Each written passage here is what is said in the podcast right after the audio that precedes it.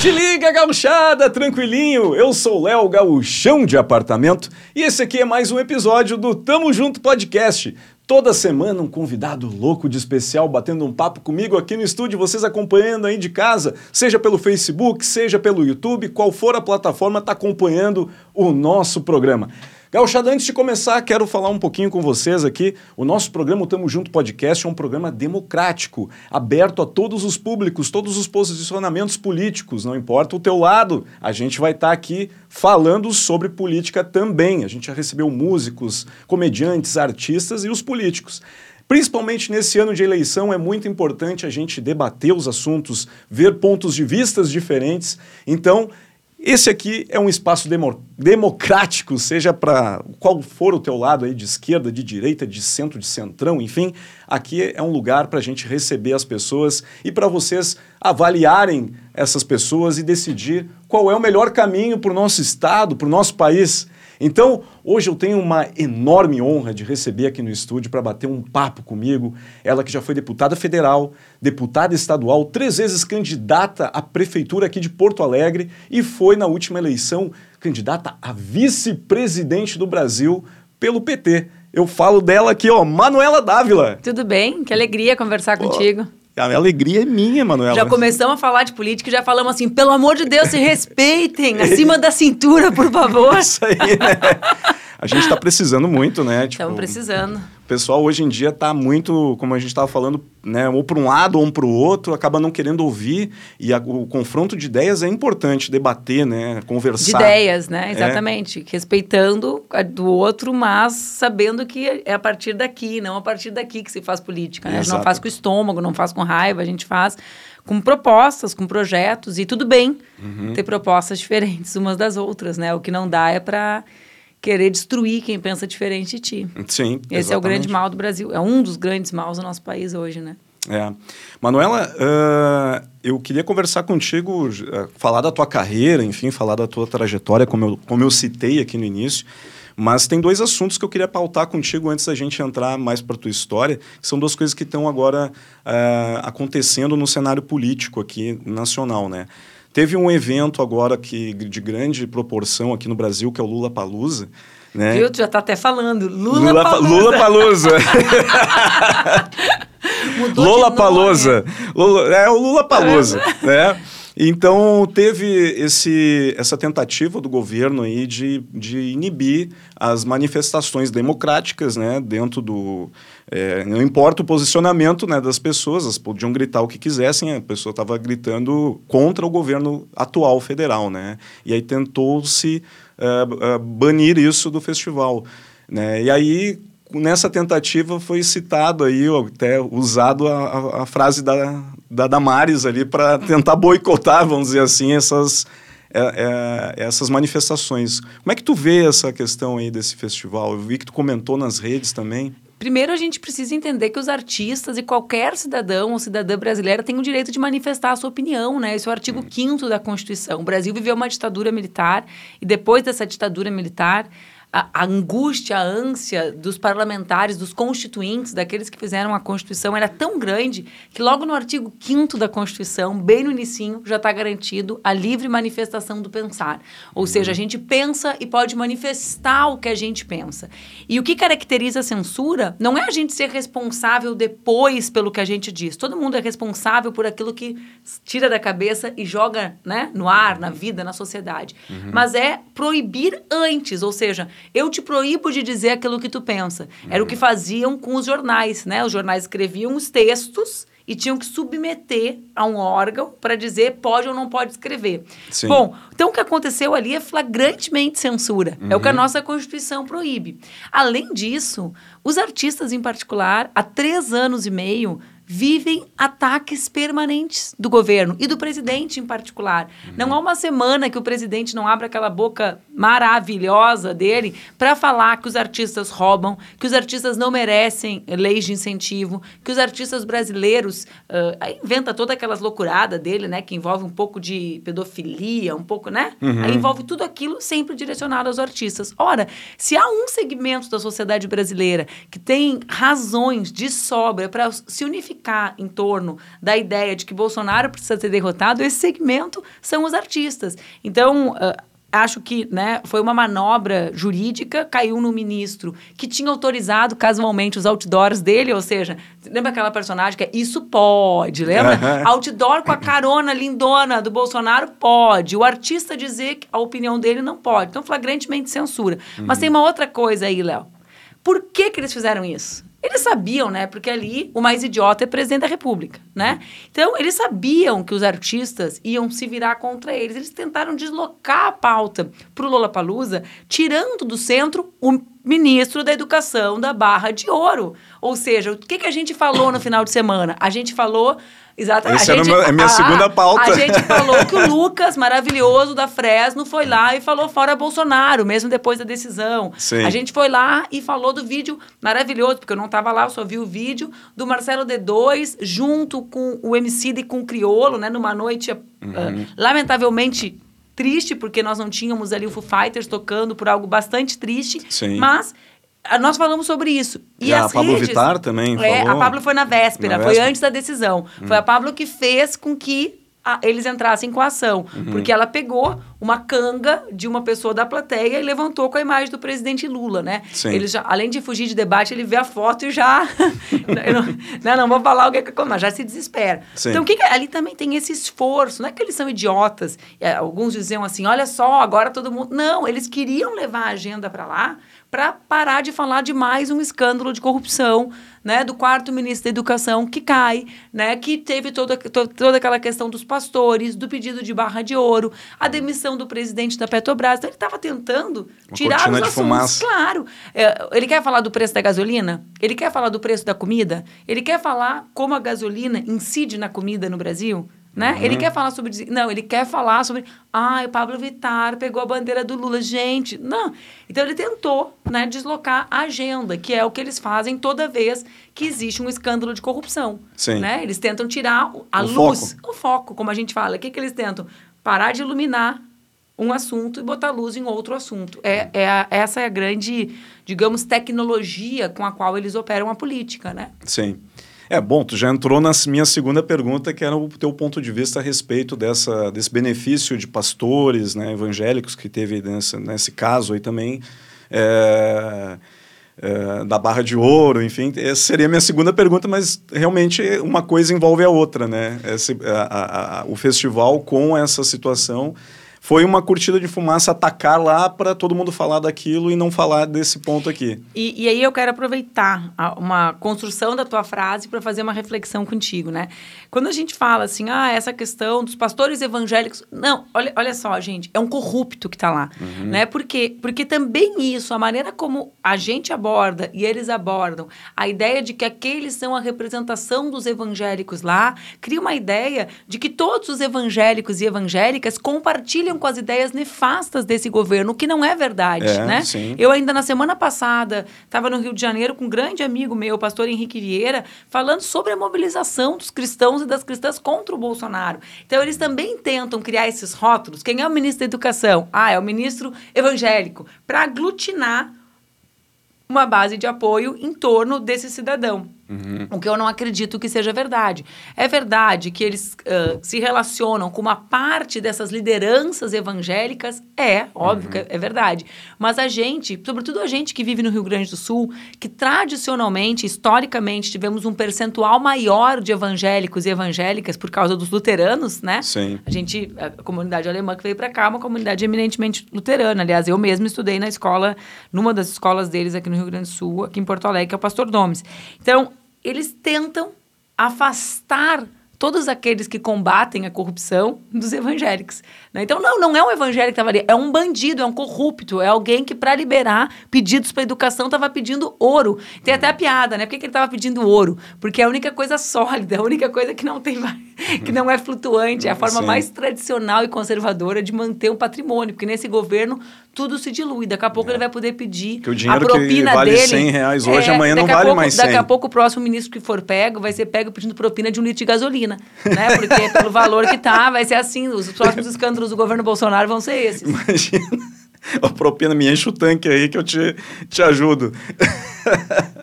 Falando da gasolina, aproveitando isso. É, é muito interessante que aqui no Brasil a gente é um dos maiores produtores de petróleo, né? E que o 80% né, do que a gente produz aqui é, é, é, é, exportado, refinado e importado. 20% é refinado, o resto é feito aqui, né? Mas todo o 100% é taxado como se fosse importado. E é muito estranho, né? Porque isso eleva e mantém a gente sempre no mesmo nível uh, de, de mundial, né? Sendo que a gente, produtor, a gente poderia ter um preço muito mais abaixo né, do que outros países, mas a gente acaba pagando mais caro do que vários países do, do, do mundo. Como é que tu vê essa taxação? Como é que foi feito isso? Foi dentro do governo Bolsonaro? Foi isso, essa decisão? É uma política de preços, né? A é. forma como é construída a política de preços da Petrobras é baseada no dólar. Esses dias ainda gravei um vídeo bem longo sobre isso, estudei, tenho alguns amigos que se dedicam a estudar né, o tema do petróleo, da soberania nacional e da política de preços internacional aplicada por eles. Qual existe uma grande questão para gente que, uhum. que é preciso falar, uh, Léo, sobre isso, que é qual? Que é a ideia de que a gasolina ou combustível no Brasil não incide só sobre a nossa capacidade de deslocamento. Já seria bastante eu te dizer assim, vai subir o ônibus, vai subir o, o aplicativo, vai subir o carro, né? Uhum. Mas aqui no Brasil não é isso. Por quê?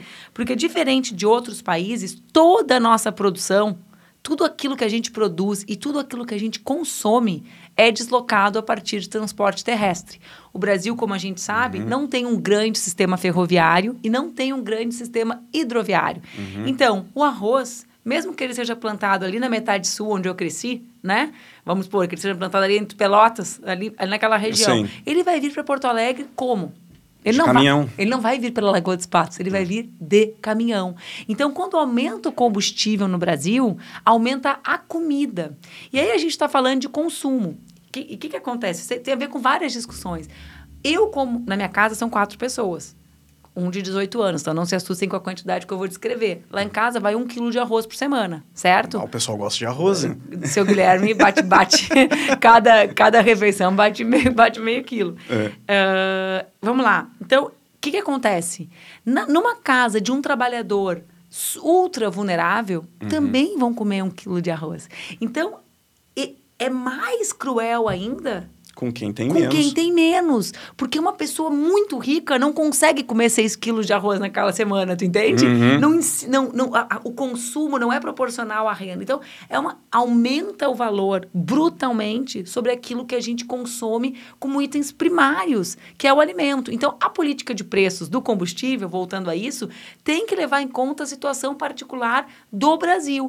Eu fiquei bastante animada, porque essa época é uma época eleitoral, tu bem disseste no início do programa, e eu agora, no final de semana, estive com o presidente Lula e ele falou algo, uma expressão que eu até achei interessante, que é nós precisamos abrasileirar a política de preços da Petrobras. Isso. Por quê? Quer levar em conta o nosso problema, né? Uhum. o nosso problema concreto.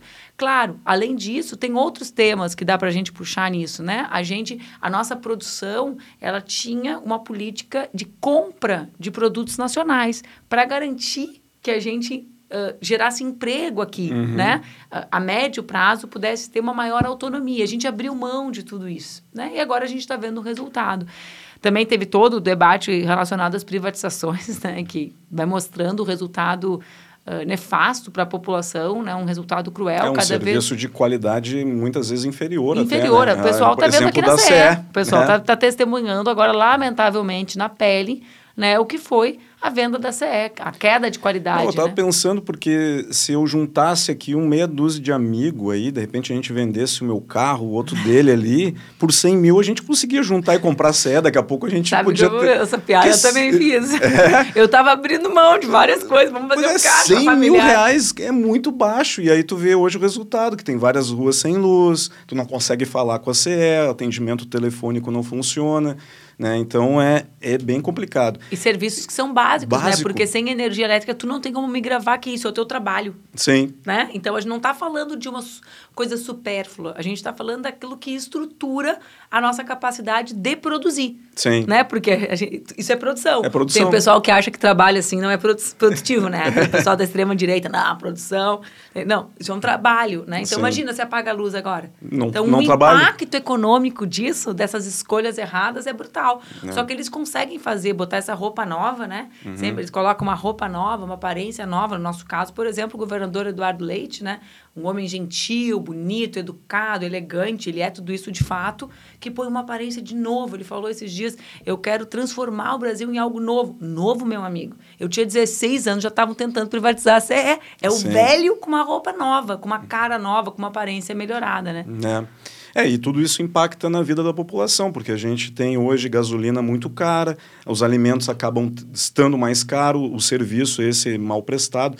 Daí tu imagina assim, inflação, alimento caro, a gente está vivendo quase os anos 90. Se voltar a lambada agora, fechou todas. Aí a gente a Olha, gente está nos se anos... voltar a lambada, a gente vai ter uma vantagem, porque eu sei dançar. Ah, é bom! uma das poucas coisas que eu sei dançar.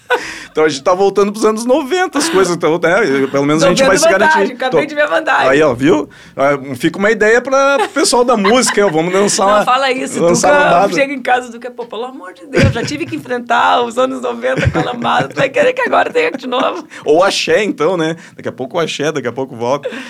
Mas uh, uh, a gente está re realmente vivendo uma época complicada porque na, na, época dos nossos pais, por exemplo, existia uma inflação que era altíssima, mas a correção monetária daquela época, ela conseguia, o pessoal conseguia se é, se manter, porque os alimentos também subiam, de manhã era um preço, de tarde era outro, mas a, a, valorização, a correção daquele dinheiro, tu conseguiria, tu conseguia te manter.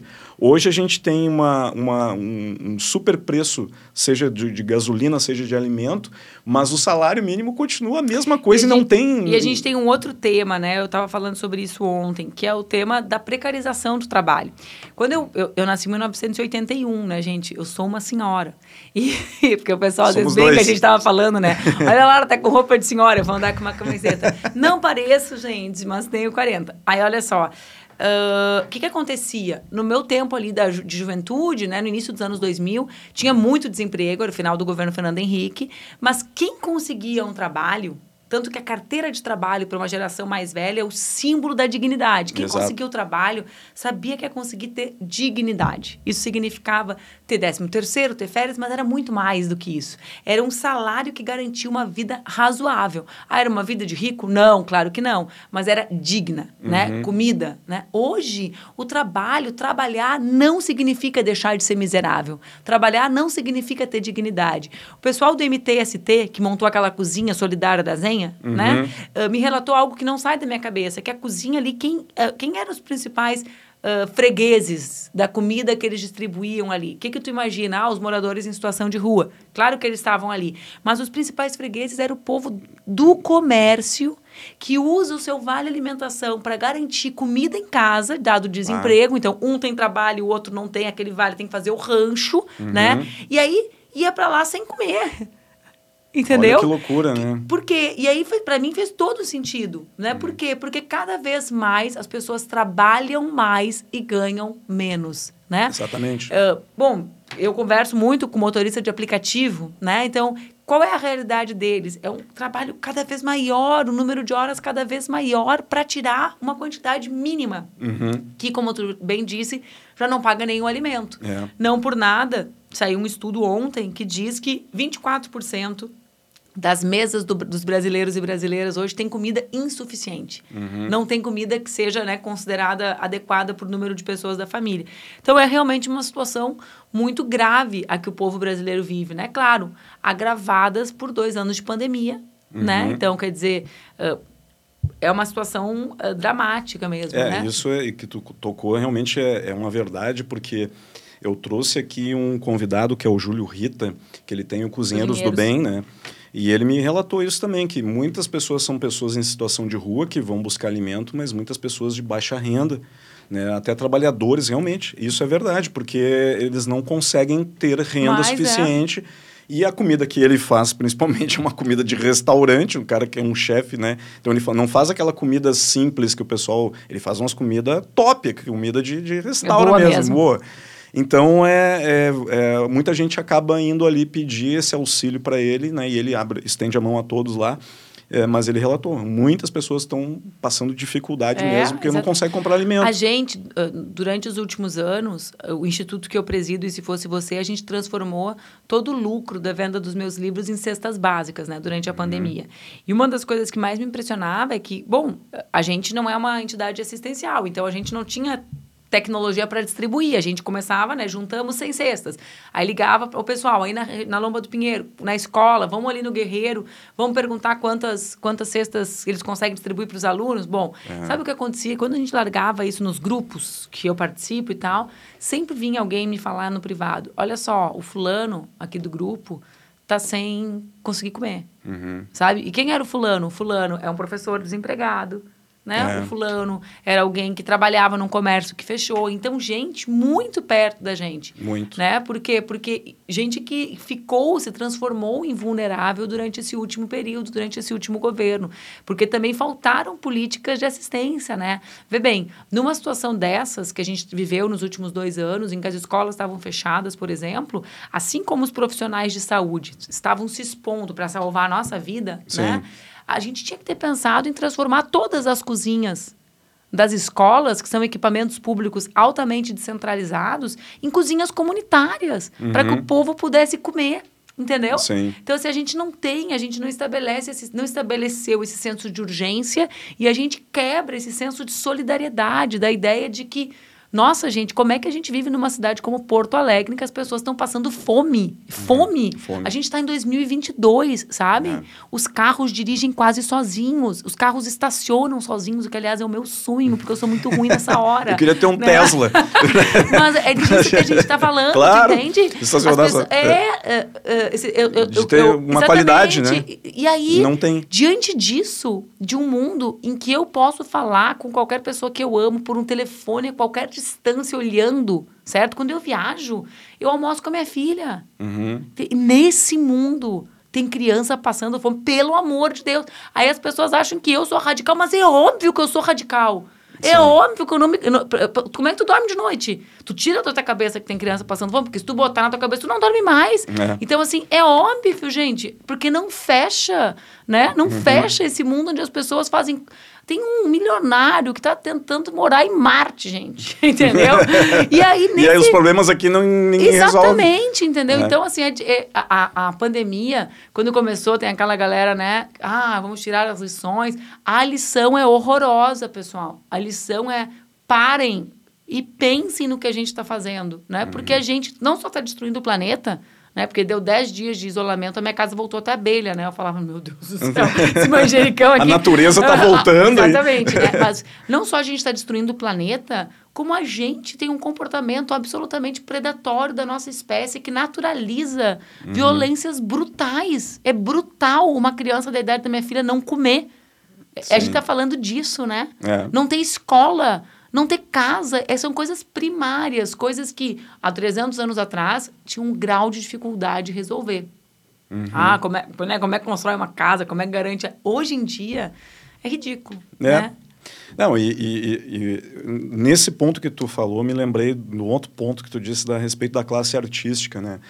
A gente, como integrante da, da classe artística, sofreu muito de- durante a pandemia, porque não haviam é, eventos, né? E o pessoal acha assim, ah, o artista sobe no palco lá, faz o evento e tal, mas Não tem a menor ideia. não tem a menor ideia da quantidade de pessoas que existe no entorno para fazer aquilo acontecer. Desde o cara que carrega os equipamentos, que monta, Luz, luz, som. som, né? Então tem que uma organiza a bilheteria, o bar da frente, Exato, né? Tudo. tudo ficou sem ter trabalho. E agora e a volta E- está sendo absolutamente difícil, né? Muito difícil. Porque além do mer o mercado, né, tem os, os lugares onde as coisas acontecem. Uhum. Né? Então, muitos desses lugares fecharam. Muitos fecharam. né? Então, não E tem a aí- menor noção de, da- do drama que tem sido do isso, drama. né?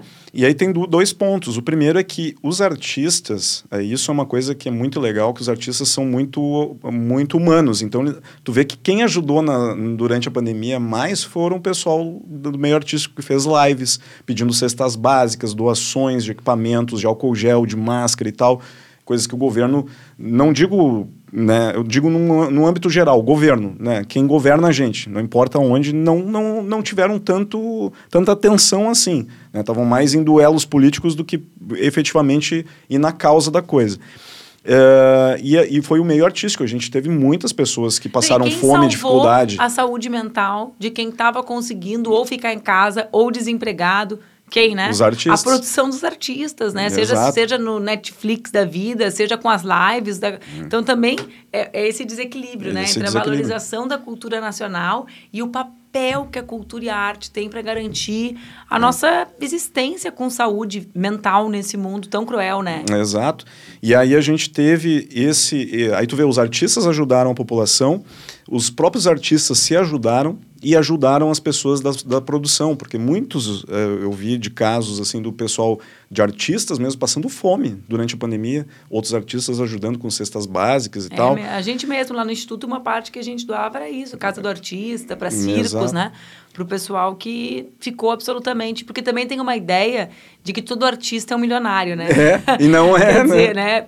Que é um desconhecimento total, total de como funciona a indústria do entretenimento e mesmo como funciona, enfim, e aí houve, né, Manuel, uma, uma, um plano aqui do governo estadual de um auxílio emergencial é, que ajudava a mães de família, né, tinha quatro, quatro divisões, né, as duas primeiras foram pagas já o ano passado e tal, e a, a, a essa que vem para a classe artística, que seriam duas parcelas de 400, se não me engano, é 800 reais, faz um ano e até agora não foi pago.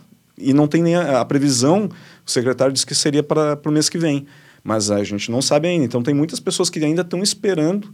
Né? Tu vê o é. artista, e, e é para a rede hoteleira também está sendo essa, essa parcela, que também ficaram parados, né? Eh, não conseguiram buscar esse auxílio. Houve essa ideia, mas não foi executada ainda. Então tem muita gente que está dependendo, esperando isso e não tem nem previsão, né? Exatamente. Então é, é complicado. Deixa eu te perguntar uma coisa. Tu falaste do Lula, tá? Uh, eu me lembro uh, que tu, tu, disse que esteve com ele agora, nessa semana. É. No, no momento que houve, a, a, a, o Lula se entregou né, para a Polícia Federal, tu estava junto com ele lá no Sindicato dos Metalúrgicos. Como é que foi a, tu estar lá? Como Uns é... quatro anos agora, né? Foi no dia do aniversário do, do Duca. Assim, ah, é? Foi, na, acho que a prisão foi dia 7, mas o processo ali começou dia dia 5 de abril, eu sei porque eu estava aqui e fui para lá no meio do aniversário do Duca. Eu não esqueço, né? Sim, não Quem tem... fica devendo não, não esquece. não esquece. Mas como foi o quê? Que como sentido? foi, assim, tu presenciar aquele momento, que é um momento histórico, né? Da, da nossa história aqui, a gente vê um, presi Sabe que, presidente... olhando daqui agora, eu nunca imaginei que a gente ia ver uh, todas as injustiças que nós assistimos no Brasil nos últimos seis anos serem tão rapidamente... Uh, esclarecidas para a população, né? Uhum. Eu digo isso porque quando a gente estava lá, por exemplo, no, no, golpe contra a presidenta Dilma, no impeachment, viver aquilo do lado de dentro, como eu vivi, como quem era quem sabia da inocência dela e percebia com nitidez né, as razões pelas quais aquilo estava acontecendo, com aquela violência brutal, né? Sim. Lembrem que o preço da gasolina era quase um quarto do que é hoje e ela era vítima de uma violência, de um estupro simbólico com a bomba de gasolina no meio das pernas, né? E isso uhum. era cool, isso era o legal naquela época, né? E aí a gente teve essa semana o último julgamento dizendo que realmente não teve nada, né? não teve, não teve dano nenhum para o Brasil. Aí a gente teve a prisão do presidente Lula, né? Todos os processos arquivados, todos, um por um. Né? Agora a gente tem esse conjunto de desmascaramentos, né? Mamãe falei, aquele uhum. outro Monteiro lá, né? Um assediador. Uh, então a gente está vendo ruir. Por uhum. que está ruindo assim? Porque era tinha um objetivo muito claro, né? Que era de destruir o país, reforma trabalhista, reforma da Previdência, venda da Eletrobras, destruição da Petrobras, né? Tinha esse objetivo, mas é porque era absolutamente falso, né? E nada do que é falso se sustenta, né? Uhum. Uh, eu, eu, já ia citar o Marx aqui, daí eu me segurei. Pode ficar à vontade, né? a opinião não, não, é... Não, eu sei, mas eu, eu, né, tudo, tudo que não é sólido se, S. Então, por que, que eu estou dizendo isso? Aquele dia foi um dia para mim muito triste, uhum. profundamente triste. Também foi um dia em que eu vi a dimensão da retidão do presidente Lula, porque foi um dia em que muitas pessoas sugeriram a ele que ele fosse para uma embaixada, né? Uhum. Ou que, que ele, se exilasse Que se país. exilasse, que era uma condição que seria consequência uh, da interpretação que nós tínhamos da realidade, né? Que era uma interpretação de que era um processo político que ele estava sofrendo. E ele, em todos os momentos, jamais cogitou a hipótese de fazer qualquer coisa que simbolizasse Uh, primeiro, que ele pudesse ter qualquer tipo de culpa, e segundo, que ele não confiava nas instituições brasileiras. Vê uhum. a diferença, né? Quer dizer, ele dizia: eu sou vítima de um juiz, mas eu confio nas instituições. Né? Uhum. Então, uh, isso para o Brasil que a gente vê hoje, né? se a gente traz essa ideia para um presidente que qualquer espirro, avacalha, destrói as instituições e a mediação que as instituições fazem da nossa realidade é algo é algo uh, muito emblemático. E eu também fico muito feliz que esse tempo tenha passado e tenha reconectado esse, o grande líder operário que é o Lula com a população brasileira. Uhum. Né? Eu noto isso, né? Quer dizer, há quatro anos atrás, estar com o Lula era quase uma, como se eu tivesse uma doença contagiosa, né? Sim. Eu apanhava no aeroporto, né? Das pessoas, é. né? Fisicamente, era uma coisa assim, as pessoas diziam... Como assim, né? E hoje as pessoas enxergam, conseguem Caramba. enxergar. E eu acredito muito, eu acredito nisso, né? O uhum. que, que, é, que, que é o nisso? A capacidade das pessoas terem consciência da realidade. Uhum. Isso, né? Essa é a grande capacidade, né? Humana. É isso que nos diferencia. E essa consciência tem que servir para que a gente queira transformar a realidade. Então, assim, quando eu vejo essas pessoas se reencontrando simbolicamente, né, com o que foram os governos do presidente Lula, ou mesmo com a alternativa eleitoral que ele pode representar, uhum. com um programa de transformação para o país, eu uh, fico feliz por ele, né? Que é um homem de 75 anos que né, pode, enfim, uhum. ter essa ideia de justiça né, real. Mas também fico feliz pela, porque é a prova maior de que, bom, as consciências podem avançar. Né? As pessoas podem ter tido uma opinião errada e ter capacidade de mudar. E isso é muito importante num ano como esse, não só para as pessoas que estavam do outro lado, mas para as pessoas que estavam do nosso lado, do meu lado, do lado do presidente Lula, para elas para elas também darem esse direito aos outros, sabe? Claro. Entende o que eu quero sim, dizer? Eu, eu, eu, detesto esse direito, essa, essa vibe do eu avisei. Tipo, óbvio que eu avisei. Eu conheço o Bolsonaro desde que eu fui deputada, em 2006, né? uhum. né? Eu pedi a cassação dele por racismo em 2013, né? Se dependesse de mim, ele tinha sido cassado como deputado, porque ele é um ser desprezível. Ok, tá, e aí eu avisei. Não adianta tu falar não, isso. Não é sobre isso, né? É. é sobre facultar o direito das pessoas serem tocadas pela realidade concreta e terem consciência a partir disso, né? Uhum. E é só assim que a gente vai poder reconstruir o nosso país. Então, assim, aquele dia foi um dia muito... Eu vivi muitos dias, né? Eu sou uma pessoa muito agradecida porque eu, nos últimos anos, tive essa possibilidade de fazer parte da história do nosso país em lugares importantes, né? Uhum. E, mas, para mim, o que mais vale é, é menos o, o que foi a tensão daquele dia e essa relação de muita retidão do Lula, mas sim essa ideia de que Bom, foi muito rápido. Foi na velocidade da internet, não foi. A gente, na verdade, né? A gente fala assim, a história, a história ela conta, mesmo que tardiamente, né? A gente consegue olhar para o nazismo e dizer foi isso, uhum. mas agora foi mais rápido, né? Tá aí Sérgio Moro desmascarado, né? Tá aí Dilma e Lula inocentado, uhum. tá aí Bolsonaro mostrando quem é para a população. É. é. uma coisa que, que, que, uh, que me preocupa, vamos dizer assim, é, no aspecto, aspecto político mesmo, é as alianças. Né? Hoje a gente tem uma, uma ideia de uma pré-candidatura do, do presidente Lula né, para tentar fazer agora em outubro como presidente da República. E ele fez uma aliança agora com o Alckmin né, para ser o vice. Essa aliança, tu acha que ela não seria muito similar à que a Dilma fez com o Temer? Porque são dois opostos né, é, políticos que se juntam para fazer uma chapa para concorrer à presidência. Né? Tu acha que de repente não pode ter alguma similaridade nisso? Eu acho que, na verdade, a gente tem que entender ou pensar por quais razões essa chapa precisa existir, né? Então, uhum. primeiro, existe uma parte das pessoas da política, entre as quais eu me incluo, que acha que o governo Bolsonaro é um governo de destruição absoluta do Brasil. Não uhum. só é um governo neoliberal, do ponto de vista da agenda, como foi o governo Fernando Henrique, como foi o governo Eduardo Leite, mas, para além disso, ele é um governo de que corrói a democracia e as instituições. Né? Tanto que vários de nós chamamos o presidente fascista. Uhum. E nós precisamos tirar desdobramentos disso. Né? Então, eu, que sou alguém que viveu nos últimos oito anos a violência política construída e autorizada por Bolsonaro, tenho convicção de que a gente precisa interromper esse governo, certo? Por isso que a gente fala em frente ampla, né? Quem são os brasileiros e as brasileiras que querem por fim a isso? Por uhum. fim a um governo, a uma agenda política, mas também é uma agenda política que é o que eu chamo, né, da agenda neoliberal, mas também a um tipo de ação política que é destrutivo para a democracia e para as instituições. Acho que essa frente tem que ser ampla. Com quem a gente vai fazer aliança, e muitas pessoas falam sobre isso, primeiro, né? Uh, tem uma galera que já está assim, amo Alckmin. Uhum. Não, gente, isso é o que a realidade concreta nos impõe certo? A gente precisa ser amplo e precisa entender quem quer estar conosco. Agora, para mim, o que me preocupa é menos quem é, e é mais para que está. É. Então, o Brasil precisa avançar para que nas eleições, além da chapa, por exemplo, o discurso do Alckmin, quando ele migra de partido para pactuar com Lula, é um discurso avançado, de reconhecimento de que o Lula é a pessoa capaz de unir o Brasil para que a gente encerre essa história nefasta do Bolsonaro. Uhum. Beleza. Mas isso é sobre interromper o pesadelo. Qual é o sonho?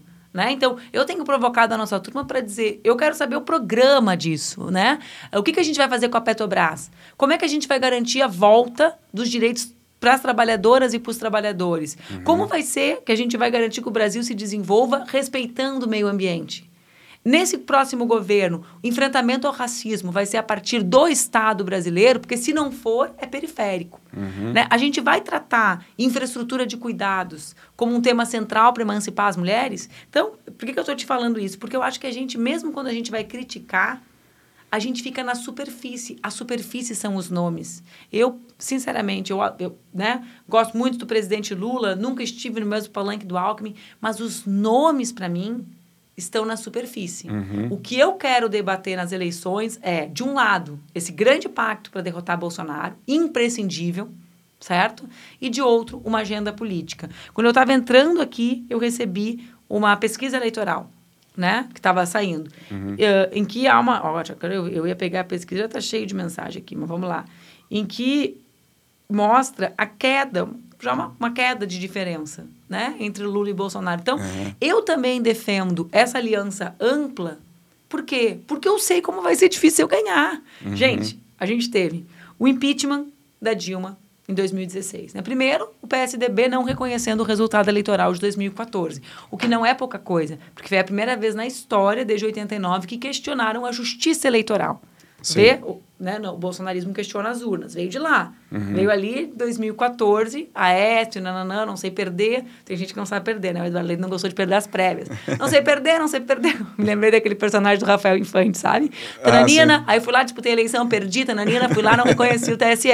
Fui lá, disputei as prévias, Tananina, aí vou agora ficar ali na espreita. Mas vamos lá. Fui lá, aí veio disso, né? Fragilizando a democracia. Sim. Golpe contra Dilma, fragilizando a democracia. Ele, fake news, lawfare, né? Estado judicial para prender o Lula prende Lula, fake news.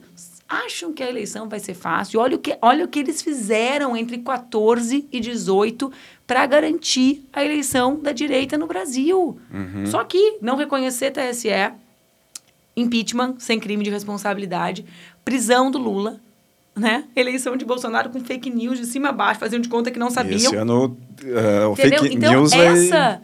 Essa é esse o contexto histórico. Eles colocaram tudo uhum. para construir a nossa derrota. E a gente precisa ampliar ao máximo para garantir a nossa vitória. Agora, também precisa construir um programa que garanta que o nosso povo viva com dignidade. Uhum. E eu fui deputada há muito tempo muito tempo, né? Eu tive quatro mandatos, tempo demais, gente. Mas vamos lá. Fui, né? Fiquei ali, só em Brasília eu fiquei oito anos. E eu de realmente... 2015 a... De 2000 e não, 2007. Não, 2007. Eu tô me elegendo em 2006. Eu era ah. jovem, mas já faz, ó, já faz... 2007 ou 2015? 2007 a 2014. É, 2000 de janeiro de 2015, na verdade. Isso. E o que eu sei é que a gente precisa de programa político e mobilização popular.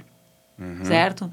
Programa político e mobilização popular. Isso é mais importante. É isso que pode fazer com que a nossa agenda uh, avance ou não avance. certo? Sim. Então, assim, e acho que quem tem a preocupação que eu tenho, né, de, um, eleger o Lula, né, derrotar Bolsonaro, garantindo com amplitude essa derrota, e tem, ao mesmo tempo, a preocupação de ter um programa progressista, tem que estar tá focado em como garantir a eleição de deputadas, de deputados, de senadores para o Congresso Nacional, uhum. para a gente ter mais gente a fim de mudar, porque senão, né, ali fala assim, ah, o problema da Dilma foi Dilma Temer. Ah, foi Dilma Temer, mas era o seguinte, meu amigo, eu fui deputada com a Dilma, era Eduardo Cunha, entendeu?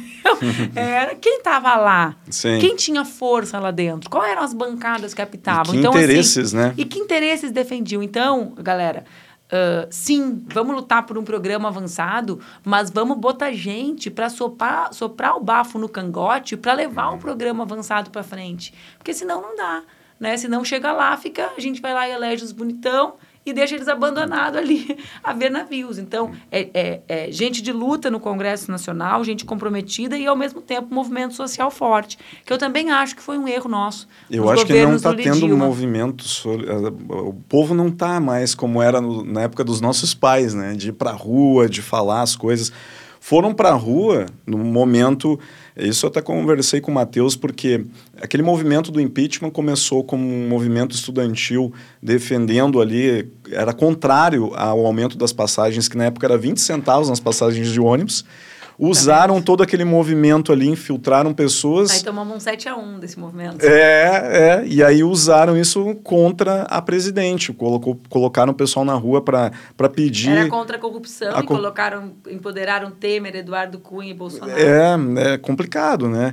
Mas por trás disso tem uma coisa, né? Que se a gente parar para analisar qual. Uh, friamente, né? independente de político, tá? de, de, de pessoas, de partidos, só uma análise do mercado e do cenário global, acho que a gente pode colocar essa posição aqui na mesa, né? O Brasil estava fazendo parte de um grupo de países que poderia, com certeza, economicamente desbancar a maior nação do, do, do planeta, que é os Estados Unidos. Né? Estava fazendo uma aliança com a Rússia, sul. com a China. BRICS, o não, BRICS. Sul, sul global e os BRICS. Né? Isso. Né? Por que, que era uma coisa interessante? Porque ia ter a, a, a, o maior país onde, onde teria uma mão de obra ali, que seria a China, a Índia, né? a, a Rússia entrando com petróleo. O Brasil, né? o Brasil com petróleo e com, com uh, agricultura e pecuária, né? Uh, tendo uma moeda única circulante né? nesse conglomerado de países. Num isso... momento de transição global, né? Porque Exato. A gente vive essa transição, né? Que Quer isso dizer, vai acontecer em algum momento. Até, exatamente, até ali o final da União Soviética, o mundo que era chamado mundo bipolar, passa para o mundo unipolar, vai se dissolvendo, passa a ser multipolar, como eles chamam. Uhum. E agora a gente tem duas economias, que é China e Estados Unidos, né? Uh, num processo de, digamos assim, né, de, de, de mudanças, Mudança. né? Ver o que significam os desdobramentos, né, ou as razões pelas quais as tropas da OTAN estão enfileiradas na volta da Rússia, abstraindo o tema né, o, a, a, as outras questões relacionadas a isso tem, tem razão com o que já acontecia ali. Uhum. Isso não começou a acontecer agora, né? Tu está absolutamente coberto de razão. Isso começou a acontecer com movimentos, com os movimentos do BRIC, né? Uhum. E com esses movimentos desses países do sul global, quer dizer, os países em desenvolvimento olharem e perceberem, bom, esse caminho aqui não, não favorece a gente, uhum. né? Esse caminho aqui uh, não tem garantido que o nosso povo viva de melhor maneira, que é aquela história que o Lula conta do Bush pedindo para ele uh, entrar, apoiar a guerra do Iraque, né? Uhum. Ele sempre conta essa história que é muito boa, que ele falou assim, porra, Bush, eu não conheço Saddam Hussein. O Iraque é longe pra caralho do Brasil. Por que, que eu vou fazer uma guerra contra o cara? Minha guerra é contra a fome, meu amigo, entendeu? Sim. Então, assim, né, é um pouco essa história. Olha, essa política aqui de guerra, né? O, o, país que mais guerreou na história da humanidade, o império que mais guerreou é os Estados Unidos, né? Uhum. Com, essa, com esse Hollywood vendendo eles como os bonzinhos, mas na prática é isso, né? O campeão das guerras, se fosse para ter medalha de ouro, era deles. Uhum. Né? Mas essa política de guerra, né? De é meu amigo, vale tudo, aos meus inimigos, inimigos nada, nada. Ter, não é. tem ajudado as nações em desenvolvimento, não. né? Então, tudo isso a gente segue vivendo hoje. Com atravessados por uma crise imensa que começa em 2008 do capitalismo no mundo, né? Então, como assim? Tem essa crise. Qual é a alternativa que vai surgir a essa crise, né? Eles estão apresentando uma alternativa de mais violência, né? Uhum. E, o Bolso, e o Brasil não está flutuando nisso, porque às vezes o pessoal da direita e da esquerda acha que o Brasil é uma ilha. Né? Então, o Bolsonaro é isolado do mundo, né? Só que só está acontecendo aqui. Não! Isso está acontecendo nesse contexto, né? Num contexto do mundo em transformação geopolítica, né? Sim. Com grandes mudanças e com uma crise tremenda. É. E com uma pandemia, né? A gente, quer dizer, a gente vive uma crise sanitária, uma crise política, né? Uma crise humanitária. Os, é. os, fluxos né, de imigrantes no mundo atingem um patamar, o maior patamar da história, da história. né? É, nesse momento que eu estava te comentando, né, Manuela, da, da, da, do impeachment da Dilma, me pareceu muito ser essa questão política dos Estados Unidos interferindo diretamente na, aqui no governo, né, assim, olhando de fora, assim, uma análise fria, tá? É, de que ela, tipo, se ela firmasse esse acordo com o BRICS aqui, que, tá, né, que ia virar uma superpotência que poderia derrubar a soberania dos Estados Unidos lá. Então veio-se com ideia de nacionali nacionalismo, de ah, vamos com a camiseta da seleção para a rua, e aquela é coisa toda. É o nacionalismo mais fake, né? eu nunca vi. É o nacionalismo fake. Que é estranho, né? Até o nacionalismo desses caras é falso. É, e aí derrubaram para quê? Para botar de volta nessa agenda, tipo assim, somos submissos ao, ao que vem para gente, né? Então essa política que hoje beneficia muito. O pessoal muito. acha, exatamente, o pessoal é muito, uh, muito idealista, ingênuo para avaliar a política, né? Então, mesma coisa quando a gente vê as opiniões sobre Rússia e Ucrânia, parece que estão trabalhando sobre um vilão e um bonzinho, né? Uhum. Uh, não, são interesses gigantescos que estão por trás dessas disputas, lamentavelmente, com o povo sendo feito de refém, de, refém, né? Sim. de disputas que são disputas mais além dos interesses só daqueles dois países. Né? Então, uhum. esse é o grande problema né, da, da, do, do império, ou né, das guerras que passam pelo império. É a ideia de que o povo não vale, o povo não vale nada para essa gente. Né? É uma pena. Uh, é um né? horror. É um horror, né? É. é. um horror, porque são interesses gigantescos. Então as pessoas acham assim: olha, é casual. Não, gente. Né? Não existe casualidade nos interesses dessas não. grandes potências mundiais. É, ninguém imagina o Putin sentado assim. Eu acho que hoje eu vou invadir a Ucrânia. Não sei o que vai acontecer, vou, vou, vou dar-lhe. Capaz que ele ia fazer isso. Ele já tem isso planejado há muito assim, tempo, né? Ai, gente, coitadinha da Ucrânia. Quem sabe a gente aceita eles na OTAN? É. Ah, tadinha, né?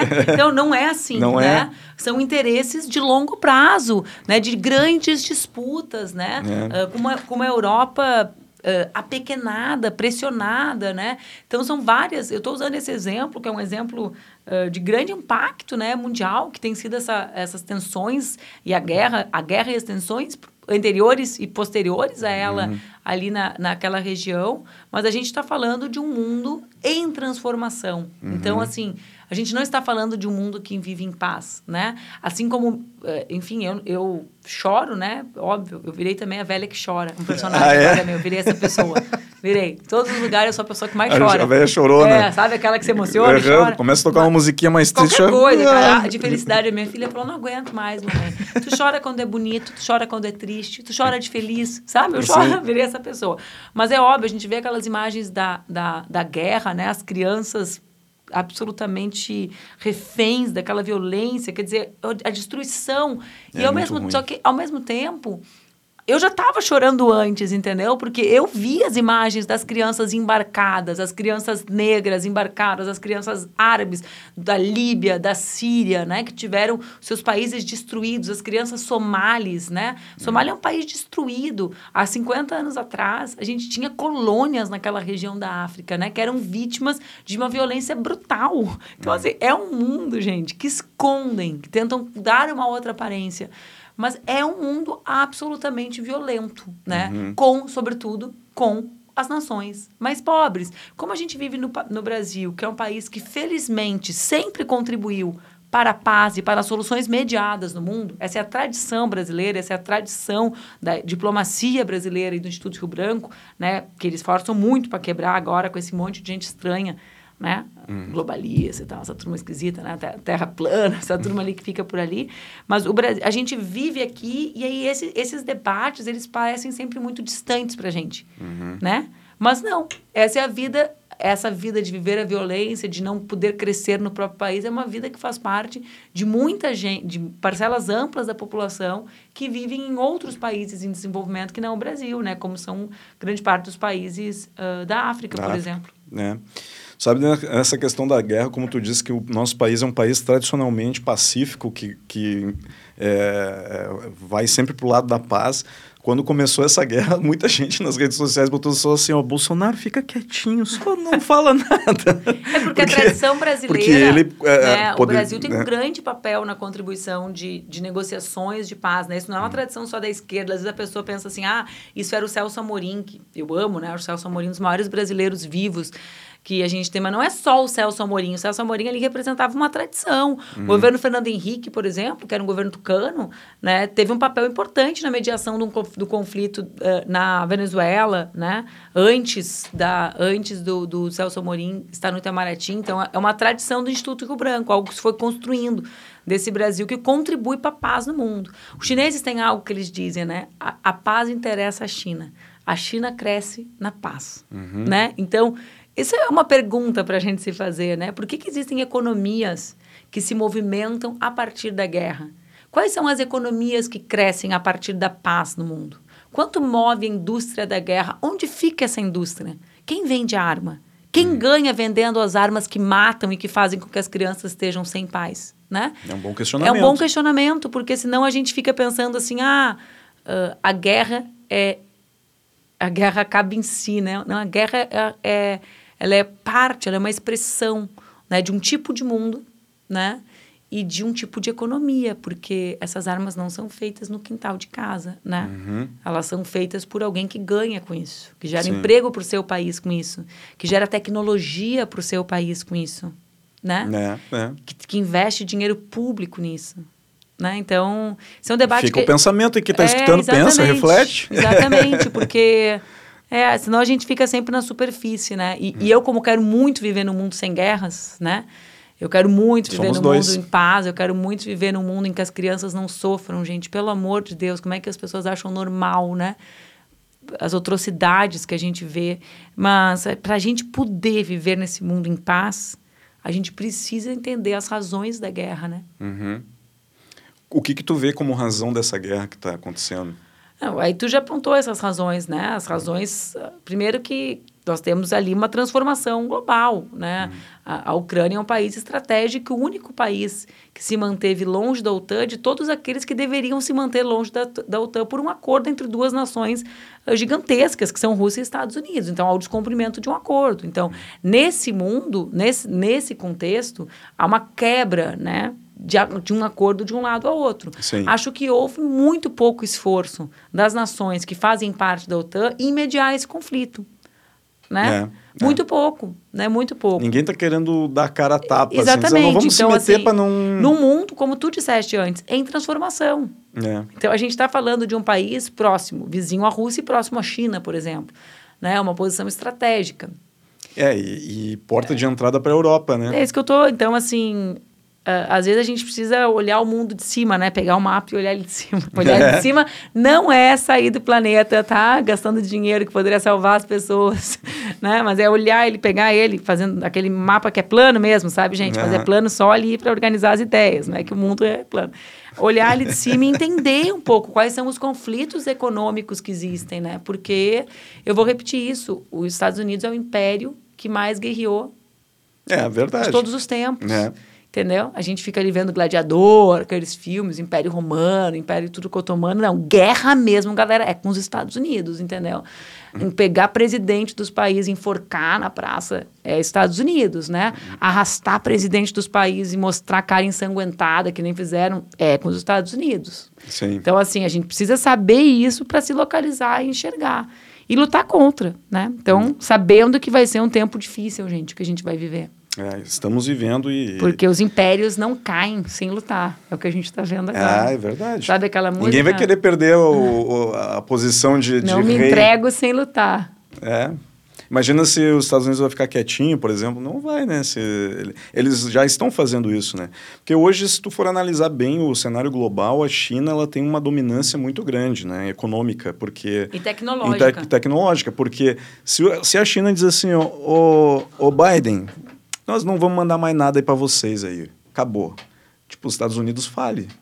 Se a Rússia tem... desliga a torneirinha do petróleo lá, onde é que eles vão comprar petró petróleo? Então, Exatamente. né? É, eles têm o domínio. Exatamente. Eles podem dominar ao momento que quiserem, não fazem porque... O que eu sei é, aos trabalhadores e trabalhadoras do mundo, essa guerra não tem nada a ver nada com a ver. vocês, é. certo? É. Dois, os países do sul global são os reféns das guerras das grandes nações do mundo, das nações onde menos gente passa fome, né? Uhum. Onde há grande investimento público em tecnologia. Assim como eles rezam para a gente a cartilha do Estado mínimo, e os estados deles são enormes para garantir o desenvolvimento dessas tecnologias que são as que matam, são as que salvam também. Sim. Né? a partir do, da, do, desenvolvimento de vacinas, de fármacos, né? Uhum. Que não uhum. saem, não, não, cai, não, não, não saem do investimento privado. Né? Tem um livro maravilhoso para quem vier dizer assim, olha lá, Manuela, dizendo que as vacinas são feitas com dinheiro privado, com dinheiro público é privado. Leia um livro que chama O Estado Empreendedor, da, de uma grande economista, da, que é professora da, da London School, que chama-se Mariana Mazzucato, uma italiana. E a Mariana Mazzucato, justamente, ela desmascara essa ideia de que o Estado mínimo foi capaz de proporcionar os grandes avanços tecnológicos da humanidade. Então, ela pega com números, né, gente? E ela mostra o seguinte, as tecnologias mãe, aquilo que permite que determinados segmentos se desenvolvam, como é, por exemplo, a internet, uhum. né? Uh, ou o embrião do GPS, né? A, a, a, o embrião do que é o iPhone hoje, essas tecnologias mãe são produzidas com suporte público. Né? Sobre, uhum. Ela justamente fala assim, por que será que o, o órgão de energia, ontem eu estava relendo esse livro dela, dos Estados Unidos, que é o que mais investe nisso das nações desenvolvidas, tem um prêmio Nobel de física como seu diretor. Que será? Será que é porque eles investem pouco, pagam mal, como eles dizem que tem que ser feito nos países subdesenvolvidos? Não. Então, assim, a gente tem que. É, tem um filme também na Netflix que fala sobre o Google Earth, que ah, os dois conheço. criadores eram russos. E aí eles criaram o Google Earth e era com uma instituição é, estatal, ah, claro. né, que é onde eles conseguiram verba para fazer a pesquisa e criar o algoritmo que seria o, então, o que embrião. É, que é o chamado tecnologia mãe. Isso. Né? Daí e aí veio o Google resto. lá e é, puxou, né? Mas, mas eles mostram que foi o eles tinham, eles eram um, um, um braço do governo ali né, de pesquisa criando aquele, aquele algoritmo e foi o algoritmo mãe, vamos dizer assim, do é. Google Earth. Então, tu vê que é. o governo tem que investir claro. em tecnologia Só pesquisa. Só que aqui, como é que eles dizem? Ai, que absurdo, financiando a universidade pública nos Estados Unidos. Não tem universidade pública. Não, não tem. O investimento é bruto, direto no, nos órgãos de P&D.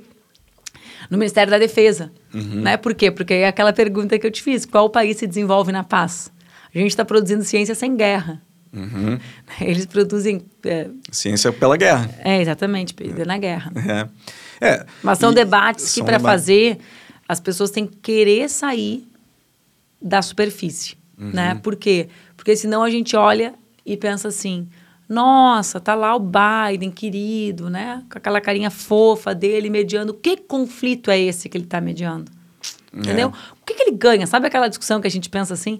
O que, que o fulano está ganhando para fazer isso? A gente precisa se perguntar mais sobre isso, sobre as nações. Senão a gente acha que está no cinema. Uhum. E a vida real né, é bem mais complexa e os interesses das grandes nações são bem mais ardilosos do que eles parecem ser.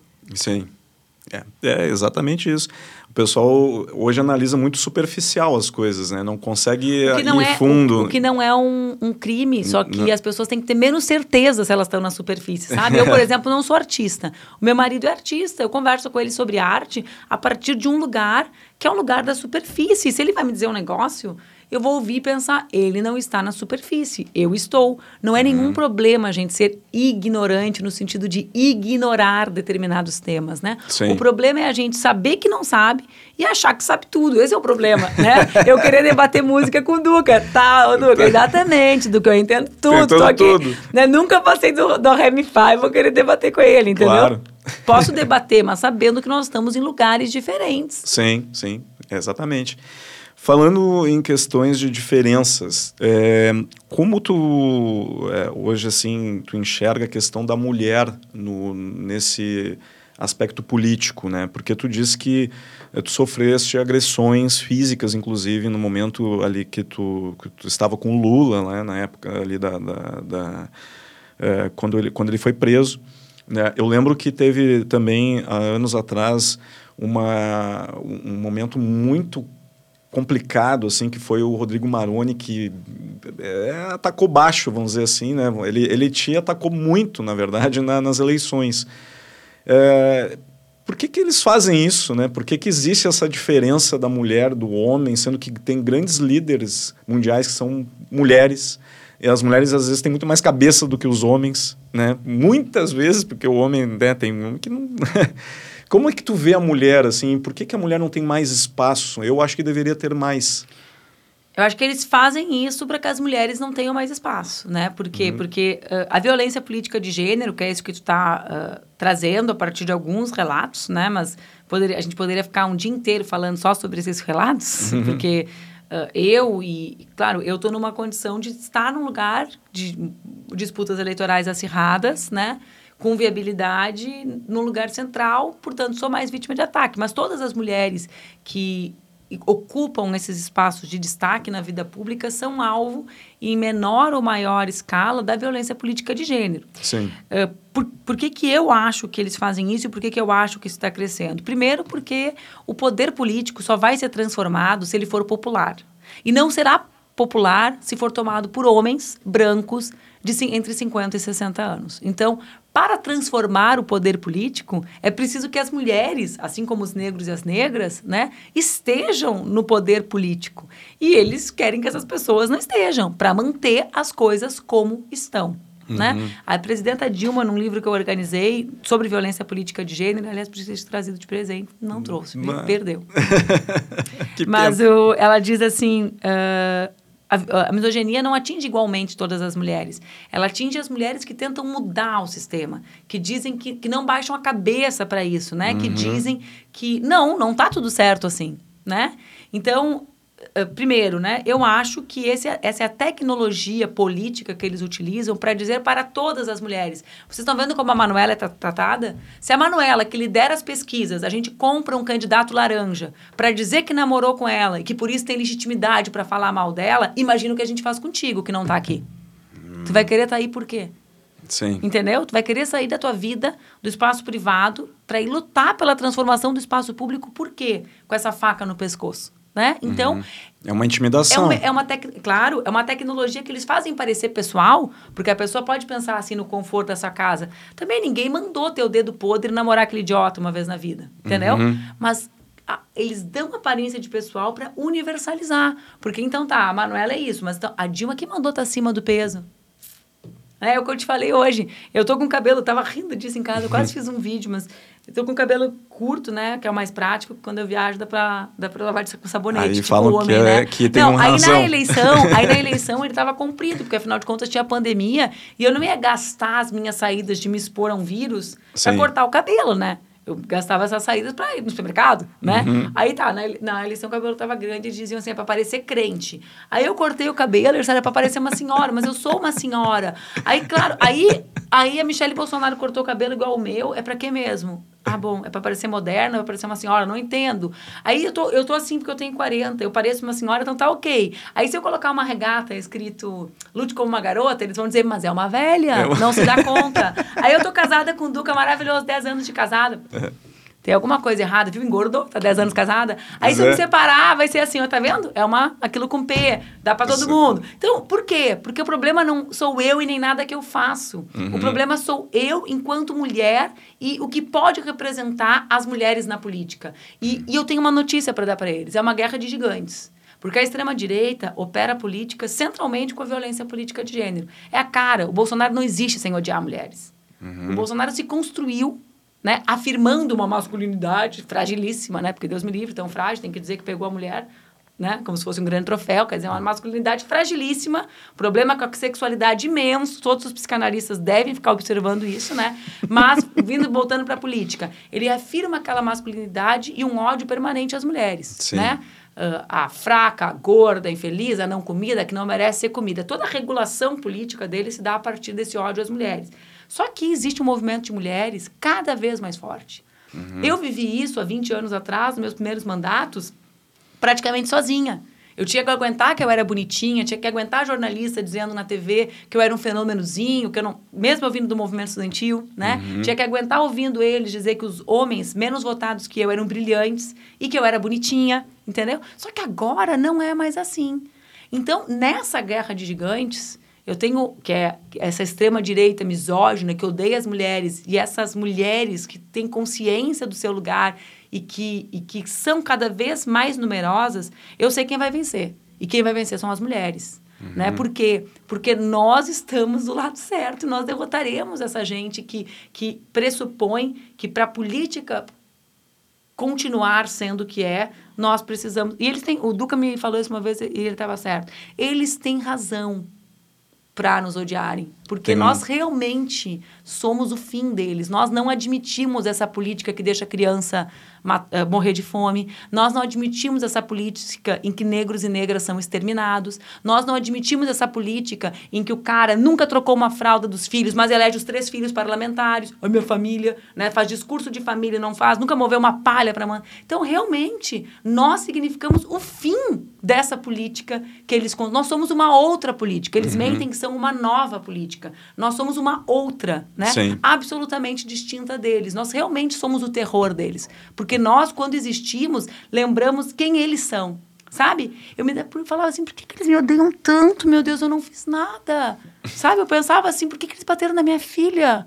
É porque quando eu existo com a minha filha, eu estou mostrando quem eles são os detestáveis, os que engravidam as mulheres e abandonam, os que não assumem responsabilidade, os que pagam pensão de 300 reais e dizem assim, estou pagando escola e salão de beleza para ex-mulher. Nós somos, nós somos a nós somos a verdade, entende? Uhum. Nós somos a verdade e eles são a mentira.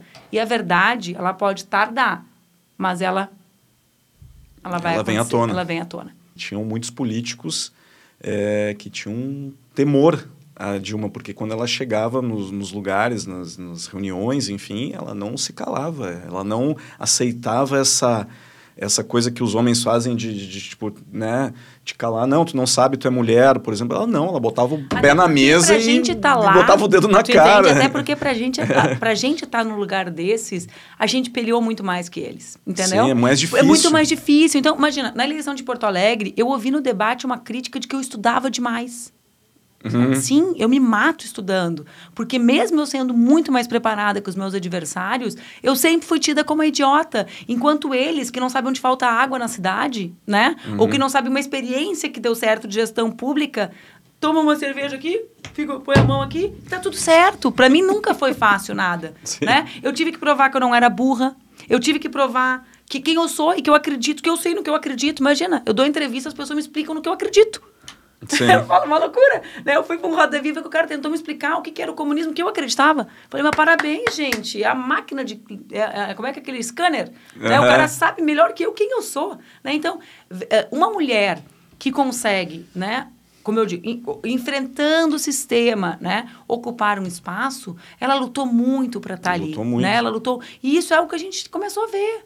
Né? Veja quantas parlamentares brilhantes foram eleitas na última eleição. Vê a bancada aqui em Porto Alegre, a bancada de mulheres negras, e que tem o Matheus também que participou daqui, mas são quatro uhum. mulheres e o Matheus. Quando elas falam, elas impressionam. Muitas vezes elas não impressionam porque elas têm o estudo formal, elas impressionam porque elas vêm das regiões em que as pessoas realmente passam fome. Então, uhum. o cara que está lá, ferrando com o povo que está passando fome, Vem uma Bruna, para dar um exemplo, da Bruninha Rodrigues, e diz assim: eu limpava a privada no posto da Cruzeiro. Eu tinha que recolher resto da feira para comer. O senhor vai me dizer? Cara, esse cara ele vai botar o ramo. Então, ele uhum. tem razão. A existência da Bruna realmente é o fim da hipocrisia do que eles representam, né? Claro, eles, eu pensava assim, cara, tu imagina, né? Eu ainda sou uma mulher padrão casada Sim. com um homem, tenho filho, né? Por que, que eles me odeiam? Ah, porque eu estou dizendo, então, que é mentira isso que eles falam do feminismo.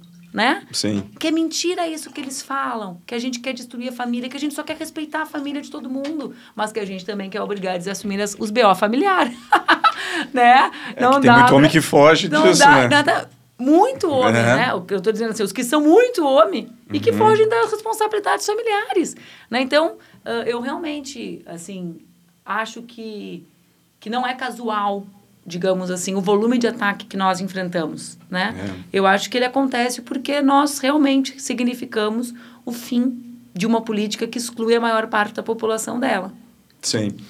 É, é, normalmente tu ataca quando tu tem medo, né? Eu vejo muitos políticos atacando as mulheres, é, até por questão que eles têm medo mesmo de, de enfrentamento, né? Tipo, assim, a, tu, tu vai ter muito mais argumentos, ou a própria Bruna, do que um cara que nunca teve aquela realidade ali, nunca viveu aquilo ali, só tem aquela imagem de, do, no, no, discurso para falar, mas ele não fez o que a Bruna fe, fez, por exemplo. Ela tem a, a experiência. Né? Ela, ela fala com convicção, com, com verdade o que ela diz. E né? sabe qual é o problema? Eles sabem que o povo quer outra política. Por isso uhum. que eles têm medo de ser desmascarados. Uhum. Eles têm medo de ser desmascarados, porque quando desmascara eles, mostra que enquanto a gente está realmente organizando a vida na sociedade, eles estão fazendo discurso que não se sustenta no ar. Entende? Sim. Então, assim, eles não têm. Eles falam, ah, o terror, as mulheres feministas inventam, né? Fazem aquelas fake news horrorosas. Mas porque o que eles defendem não se sustenta, se sustenta no mar, né? Eu fui colega da maior parte desses homens. Eu, eu lembro sempre uma vez que um, um político muito importante, eu não vou dizer quem é, mandou um aviso de pauta para a imprensa de que ele tinha ido buscar o filho na creche. Ai. Aí eu fiquei pensando, caraca, já pensou se eu faço isso? Toda Rapaz, vez. todo dia todo tem dia aviso tem de notícia. pauta, né? Então, entende o que eu estou falando? É tudo artificial. Não existe família ali, uhum. né? Não existe responsabilidade sobre isso. Não existe... Então, uh, é isso, assim, as mulheres... E nós vamos ganhar essa, essa batalha. Nós vamos ganhar. A gente vai conseguir transformar a política brasileira. Tenho certeza que vai. Sim. É, tem que, tem que mudar, né, Manu? Porque a coisa tá... A gente infelizmente dentro do, do da nosso país assim a realidade que a gente está vivendo hoje está muito complicada seja no aspecto econômico político. As pessoas não não têm mais espaço para debates né? É, por isso que eu coloco aqui que o meu programa é democrático e a gente quer trazer todos os lados para a gente debater para ouvir porque muita gente vai olhar assim o vídeo. Eu já vou te dizer a gente falou isso. Vai olhar ah é Manuel nem vou olhar não quero, já vou xingar, já vou bloquear, vou deixar de já seguir. Já vou fazer aquela fakezinha news é, com ela. É, mas nem escuta o que tu tem a dizer. A mesma coisa se eu colocar aqui uma outra pessoa de um outro lado político que né, não vai nem ouvir. E eu acho que isso falta muito hoje, a gente ouvir as pessoas, debater, ter espaços para debates, para a gente conseguir é, juntos é, criar uma, um pensamento melhor. Né? Sem debate não existe isso. Só fica.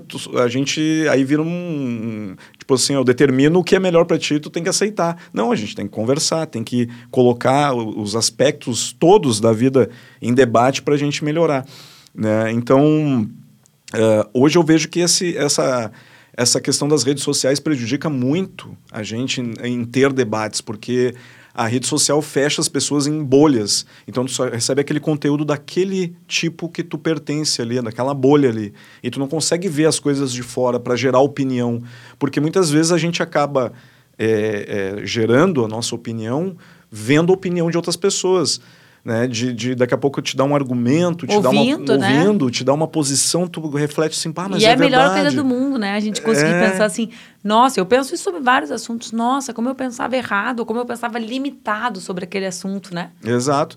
E pensar nesse aspecto também das mulheres, né? Por que não colocar Uh, uma, a gente já teve um exemplo aqui de, de, governo feminino no nosso estado aqui. A Ieda foi uma das governadoras. Foi a única. Foi a única, né?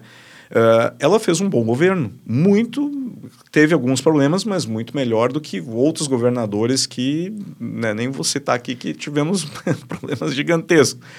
Mas ela teve um bom governo. Por que não, não oportunizar novamente mulheres para estarem como lideranças nos governos? Eu até acho que ela não fez um bom governo, mas eu, aí existe uma ideia de que ela não fez um bom governo porque era uma mulher. Né? Uhum. Ou seja, os outros todos incompetentes que nos governaram eram homem, não fizeram a pessoa pensar assim, não, vamos votar em homem. Né? Enquanto ela fez um mau governo e muitas vezes as pessoas pensam assim, vê, vê bem, o governo da Ieda foi horrível, né? Como muita gente acha. Sim. e Como eu acho. E aí não vou mais votar em mulher. Então, assim, ah, o que eu acho que é mais importante, gente, é que a gente pense. É óbvio, né? Eu não defendo que exista uma política só com mulheres. Mas eu defendo que exista uma política em que as mulheres existam. Estejam né? inclu- incluídas E que ali. nós tenhamos homens e mulheres na política comprometidos com essas mulheres. Ah, eu conheço mulheres que não defendem as mulheres? Conheço. Ou que defendem uma parte muito pequena das mulheres. Porque não dá para defender mulher deixando de fora as trabalhadoras, por exemplo. Né? Então, uma mulher que vai lá e diz, ah, não precisa de direito para trabalhadora, né? ou que ataca professor. Não é uma mulher que defende mulher, é uma mulher que defende lá um, 2% das mulheres. Assim como eu conheço homens que fizeram verdadeiros políticas públicas que emanciparam milhares de mulheres. Eu te dou um exemplo, Minha Casa Minha Vida, com a chave de casa na mão da mulher, do presidente Lula. Né? É uma revolução na vida das mulheres mais vulneráveis ter a chave de casa, ter o papel no seu nome, né? Poder dizer pro cara que é o violador, tu cai fora, ou poder ter- ficar tranquila para pensar que eu vou criar os meus filhos. Então, óbvio, existem mulheres que não são comprometidas com uma, uma pauta para a maior parte das mulheres? Existem. E existem homens comprometidos com a luta das mulheres? Existe. Mas não existe nenhum sentido na política brasileira ser tocada majoritariamente por homens brancos, enquanto a maior parte da nossa população não é branca, enquanto mais da metade da população são mulheres. Né? Então, a, a ideia de que as mulheres ocuparem a política é uma força capaz de transformar a política é hoje uma das coisas centrais que me move. Porque eu vou, vou vendo, né? São 25 anos quase que eu sou militante, né? Eu vou vendo essa consciência das mulheres crescerem, sabe? É uma coisa perceptível, assim, a mudança, Que bom, né? que bom. E, e acho que esse é um dos caminhos para a gente derrotar todos esses pensamentos tão atrasados, né? Quer dizer, a gente vive num país hoje que acha normal exaltar a tortura, né? Pois é. Que acha bonito falar mal de professor. Como assim? Né? Uhum. Como assim? Né? Que acha que quem está na rua é vagabundo, né? Eu fico pensando assim, como é que uma mãe ou um pai pode olhar para uma pessoa na rua com dois filhos e achar que aquela pessoa está ali porque ela é vagabunda? Se coloque naquele lugar ali. A vulnerabilidade diante dos filhos que é o que a gente mais protege, né? É quase antinatural, é uma violência muito grande com quem está ali. Então a gente precisa precisa transformar a política para transformar o Brasil e para fazer pra com não- que, que esses assuntos sejam coisas do passado, né? né? Para não ter essas pessoas na rua, tem que ter política. Tem que ter Exatamente. política bem executada, coisa que Outra, não né? tem Que não aqui. tem. Né? Porque aí tu falaste também, tu vai. Claro que tu, se tu vai na Europa, em países de primeiro mundo, tu, tu já visitaste alguns países, inclu, os Estados Unidos, inclusive, o pessoal acha que não existe moradores de rua. Nossa, eles têm Ex- cidades inteiras. É, existe muito, né? É, Agora, nesses últimos anos, aumentou drasticamente o número de moradores de rua, né? Inclusive, tem um documentário no Netflix também que eu vou indicar falando sobre isso. Quer dizer, lá, pelo menos, o morador de rua mora numa barraquinha, tem uma... É, Los Angeles tem um bairro inteiro de moradores de rua. né? Então, o Acho pessoal... que é esse mesmo documentário que a gente está é, falando. É, eu acho que é. E aí tu vê que o pessoal tem essa visão rasa, tipo assim, não, lá eles são ricos, tem tudo certo, é que, só aqui que tem isso.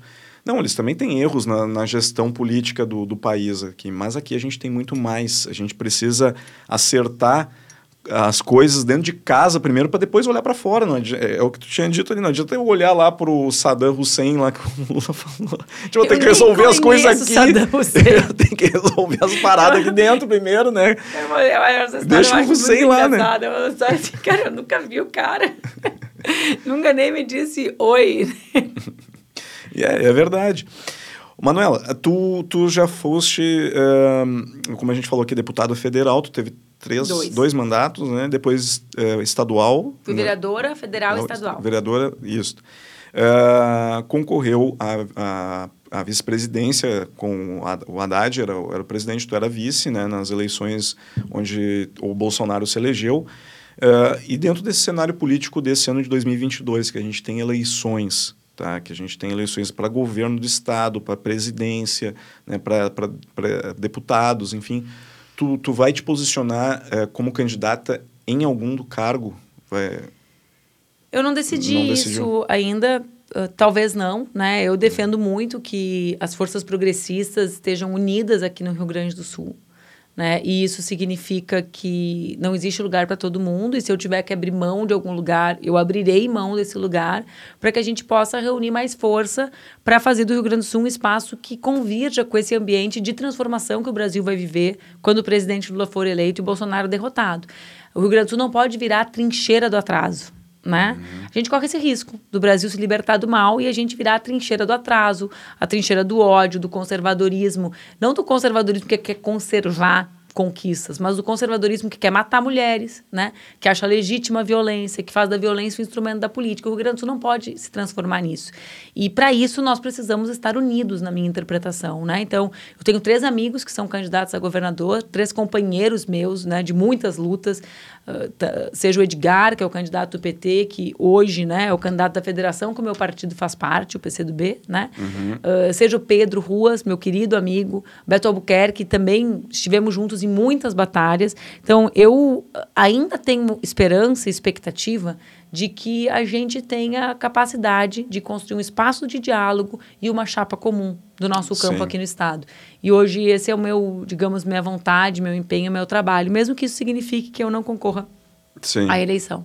Para defender a população. É. Né? Exatamente. Eu, eu, assim, eu tenho uma vida toda fora da política, né? As pessoas uhum. falam assim, ah, eu tenho uma vida. Então, hoje eu escrevo, né? Eu tenho uma relação com a literatura, que tenho uma trabalho com comunicação, que é a minha área. Então, Você é assim, formado em jornalismo, sou né? formado em jornalismo, né? Uhum. Eu sou do, faço doutorado, então eu tenho toda uma vida fora disso. Eu tenho jamais deixarei de ser militante. Às vezes as pessoas falam assim: "Ah, não vai concorrer, largou a política". Não, gente, eu fui eu luto antes de ter mandato e eu continuei lutando depois de ter. Já faz quatro anos que eu não tenho mandato, né? Uhum. E eu continuo. Traba eu, eu trabalho e faço outras coisas da minha vida e continuo militante, porque pra, eu não conseguiria me imaginar nesse mundo sem lutar para transformar esse mundo num lugar melhor.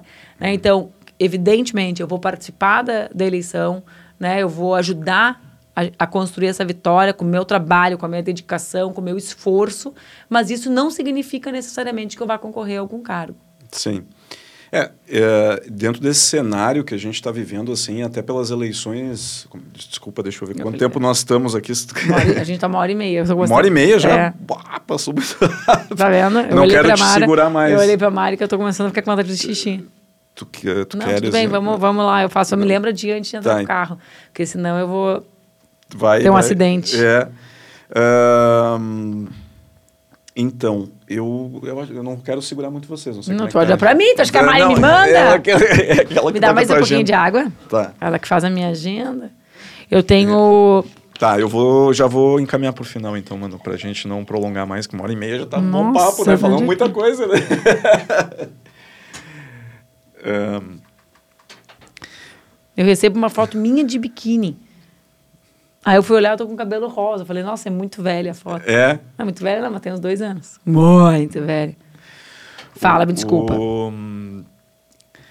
uh, dando seguimento, fal falando sobre essa questão da eleição desse ano, eu, eu fico um pouco temeroso, né? Uh, por questão da. Até exemplo do próprio Trump, que não aceitou a derrota na, nas urnas, né, disso se repetir aqui no Brasil, porque isso pode gerar um conflito civil, né? Daqui a pouco, por ter, uh, eu acho que pode ser que o Bolsonaro ganhe, pode ser que o Bolsonaro perca, mas no, no lado do Bolsonaro perder, o, o meu medo, que eu penso um medo por, por pela população, é, eles não aceitarem isso com bons olhos os, o, o, né, e quererem fazer alguma coisa que possa ainda prejudicar mais a população ainda. Né?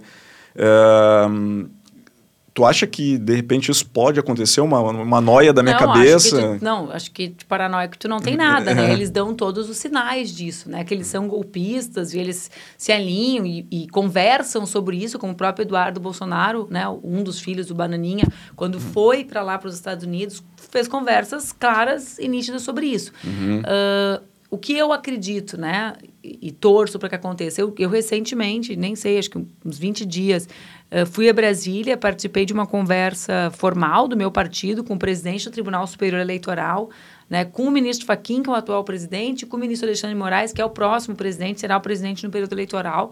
E eles me pareceram muito convictos né, uh, dos riscos que a democracia brasileira tem enfrentado e da disposição de garantir que a democracia seja a grande vitoriosa das eleições, como a gente sempre dizia, né? E precisa Uhum. voltar a dizer. Tomara que seja assim, né? É, exatamente. Porque é, é, é um temor, assim, de acontecer alguma coisa, porque esses extremismos... O extremismo nunca é positivo, assim, né? Então, no caso, né... eh, enfim, do que a gente tem de É, governo isso. hoje é preocupante de, de acontecer, né? O, o Trump acabou não fazendo lá nos Estados Unidos, Quer mas dizer, hoje ele fez, mas não teve sucesso. não teve sucesso. Embora ele esteja com uma campanha ainda em andamento, que ele está fazendo vários ah, eventos e tal para já angariar votos para a próxima, ele, ele né, não, não tomou uma atitude mais drástica, mas eh, aqui no Brasil as coisas são diferentes e isso eu me preocupa um pouco. Então, É, não, mas eu acho que o TSE Hum, tem, tem claro do risco que o bolsonarismo representa no processo Uhum. eleitoral, do esforço que eles fazem para não legitimar o resultado das eleições, né? Tão louco que eles questionam a urna eletrônica e foram eleitos pela urna eletrônica. Né? Dá Exatamente. vontade de dizer, "Então vocês estão certos! Porque, realmente, né? sim. Mas ele, acho que o TSE tem claro isso, assim, e, e se portará como que tem que ser, né? O fiscal da, da vontade popular, porque eleição é vontade popular, né? Exato. Manuela, eu vou dar um agradecimento especial aos nossos patrocinadores aqui do programa. Já vou encaminhar por final. Te agradecer muito essa, esse papo. Se desse, a gente ficava quatro, cinco horas. Adorei também, eu falo bastante, aqui. né? Que bom, né? Falo bastante, bato na mesa, tô virando, tô virando, tô, tô ficando uma velha que chora, mas que, Que, que bate na mesa. Eu quero agradecer os patrocinadores aqui, pessoal, do Tamo Junto Podcast, que é esse humilde programa que você está assistindo aqui. Começar pela 601 Hubcast, que é o estúdio onde a gente faz as gravações do nosso programa.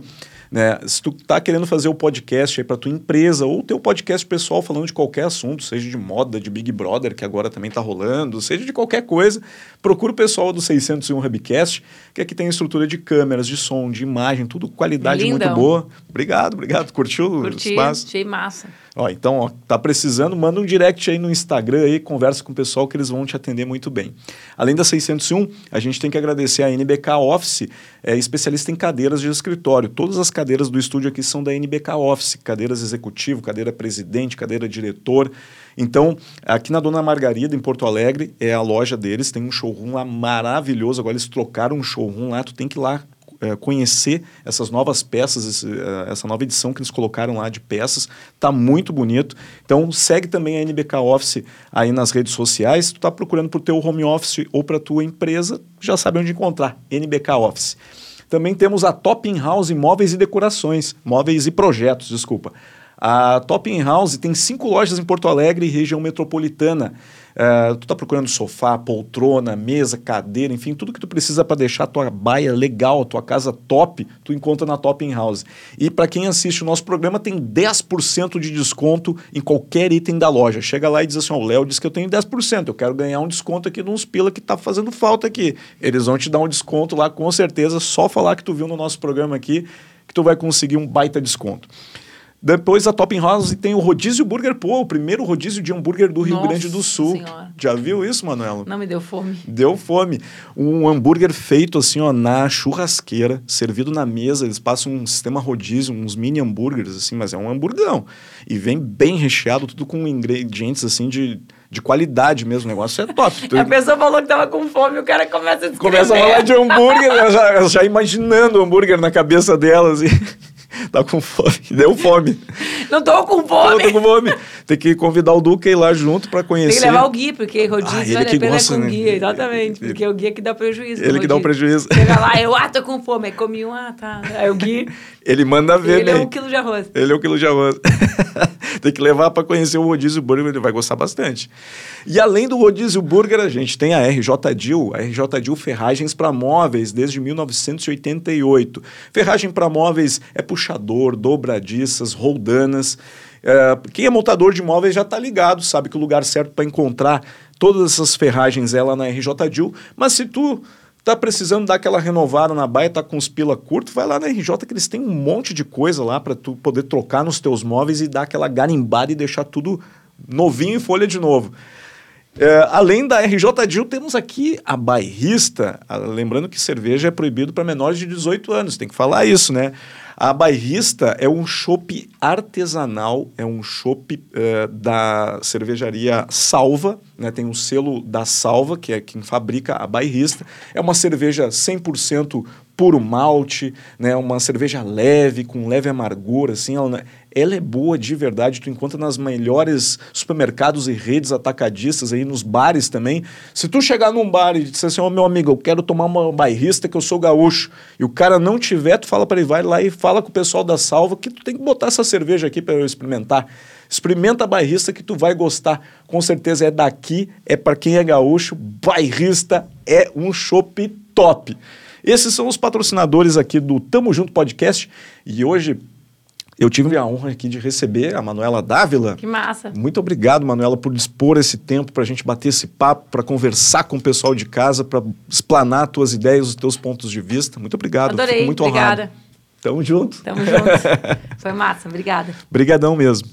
Então tá, pessoal, esse foi o nosso episódio de hoje com a Manuela Dávila do Tamo Junto Podcast. Toda semana tem um convidado louco do especial aqui no estúdio pra gente bater um papo. Segue a gente aí nas redes sociais, arroba Léo de Apartamento. Esse programa tá no YouTube, tá no Facebook, tá no Spotify, tá no Deezer, tá em todo que é lugar. Tá até na casa da sogra. Tá até na casa da sogra.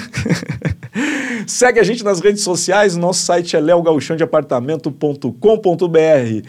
Feito Carreto Gauchado, até semana que vem. Tchau, tchau.